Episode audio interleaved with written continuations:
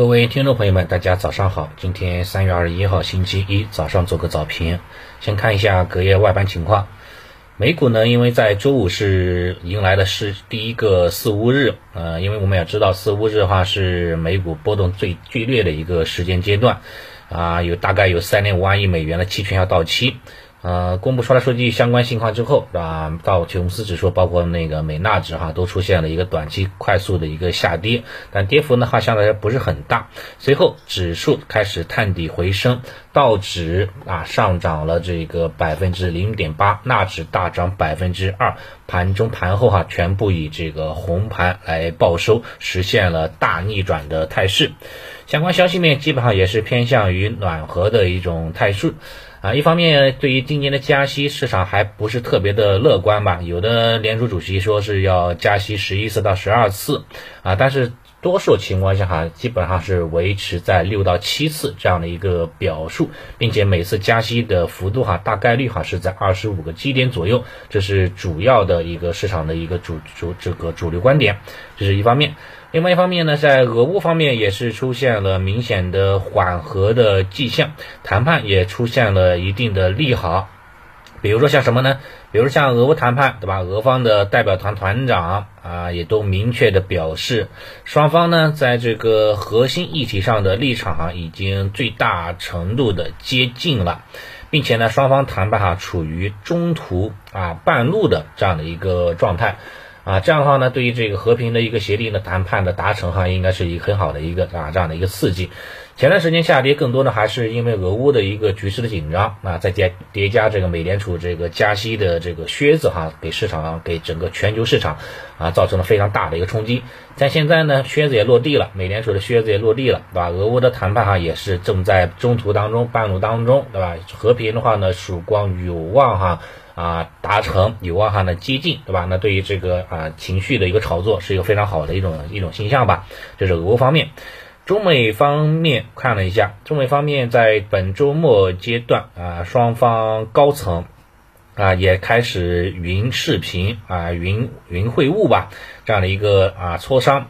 像漂亮国那边啊表态也非常清晰。说是要重申了四不一无啊，不管他是是不是是是客套话呢，还是说这个啊这个啊无奈的一种选择，但是至少的话呢，这个从他的表从那个表述上面来说，还是尊重了我们的这样的一个相关的主权啊，包括这个不支持台独啦啊，这个同意这个啊无意哈跟中国发生这个摩擦啦。对吧？也不寻求改变咱们的体制啊，等等等等吧，啊，不寻求打这个新冷战。所以说，从这个从这一块来看哈，也是释放了很大的一个呃缓和的一种气息吧。之前像中概股啦，对吧？港股的，包括美股的一些中概股大幅度的下杀啊，也是拖累了咱们 A 股的一个调整的姿态。很大一方面原因哈，也就是因为俄乌的冲突导致哈，整个西方国家集体制裁啊，俄罗斯冻结了很多俄高层的或者说俄富豪的一些这个这个私有财产啊，造成的话呢，这个世界上这个有这个这个脱钩的这样的一个风险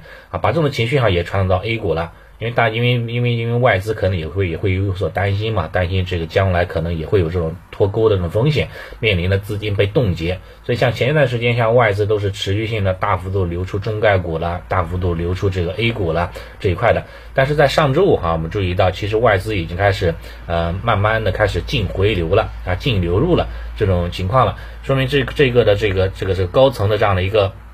一个喊话，对吧？这样的一个对话，对这个市场的情绪哈，也是产生了非常大的一个影响。像 A 五零指数在昨在周五晚间时候，其实就已经有所表现了，走提前的这样的一个预期的姿态，对吧？A 五零指数到目前为止，对吧？在昨在周五收盘之后啊，到目前为止是上涨了百分之二左右。换句话说，今天大 A 三大指数很可能会高开啊，很可能会高开。高开之后要注意一下上方的一个压力位了。沪指上方压力位大概是在三千三百点附近啊，也是在之前的高点吧，三月十号啊，当时的一个高点是在三三二五这个位置，可能这样的一个高点附近，短期哈还是有一定的压力存在的，不排除哈高开之后获利盘啊，短期的这个抛压盘的一个涌出的动作啊，这是这一块三三三三千三到三三二五之间这个位置是啊短期的一个重要的压力位。然后创指呢上方的重要压力位哈是可以参考这个之前的啊昨天的一个呃上周四的一个高点哈，大概也就在二七六零附近这样的一个位置，可能也是重要的一个压力位。这个位置是周四的高点反弹的一个压力啊压力小小点，也是三十均线对吧形成的这样的一个共振点位，在这个位置哈可能会形成一个啊阻碍的作用吧，就是这一块。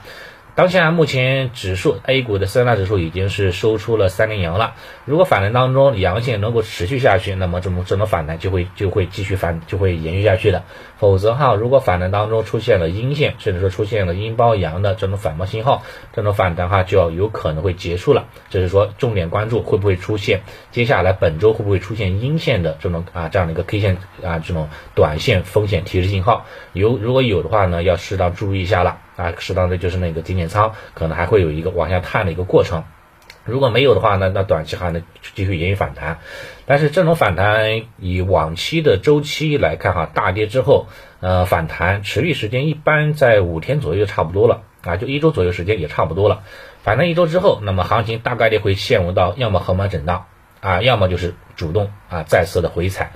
创新低的话呢，我估计短期是创不了新低了啊，短期应该就是在这样的一个区间之内哈，来回的一个波动。后面的话呢，能不能创新低呢？可能要等到五月份之后，对吧？五六月份美联储再次加息啦，或者有什么其他的这种啊超预期的这种这种这种措施出来啊，这种这种事件出来，那有可能会砸出一个新的一个低点出出现了。那这是后话，短期的话呢，我觉得这个啊波动不不会特别大，还是以震荡为主吧，就是这一块。然后然后个股，然后板块消息面上面来看一下。板块上面下面主要是一个就是呃这个药物方向，药物方向我看了一下，有一个这个辉瑞对吧？辉瑞，辉瑞，咱们国内哈有五家公司获得了免费的仿制辉瑞的这个许可证啊，你包括华凯药业。啊，普乐药业，还复兴医医药是吧？包括九州药业啦，上海迪赛诺啦，啊这一块哈，啊它都是有这样的一个仿制的这样的一个许可证的。因为像周末这个疫情哈，还是嗯有在持续增加的啊这样的一个可能性，所以像医药医疗啦，对吧？这一块啦，这个可能哈短疫情线哈这一块，短期哈还是有这种炒作的一个空间的。呃，专家表示，估计这波的疫情啊，可能会在四月初得到一个根本性的控制啊，四月初，所以说哈呢，那个注意一下这个炒作的时间，到三月底的时候呢，估计哈就没有什么啊价值了。啊，三月底的那那那那三月底四月初的那时间段，基本上没什么价值了，好吧，这个稍微那个注意一下。然后新能源车方向呢，这个周末也出现了一些相关的一些消息，像二十多家新能源车也是集体宣布涨价，但涨价的幅度呢还行，都在呃预期的范围之内吧，涨个百分之五到百分之十之间，呃涨这么多其实也是很难，就是主要原因哈也是很难承受上游原材料哈，尤其是碳酸锂价格。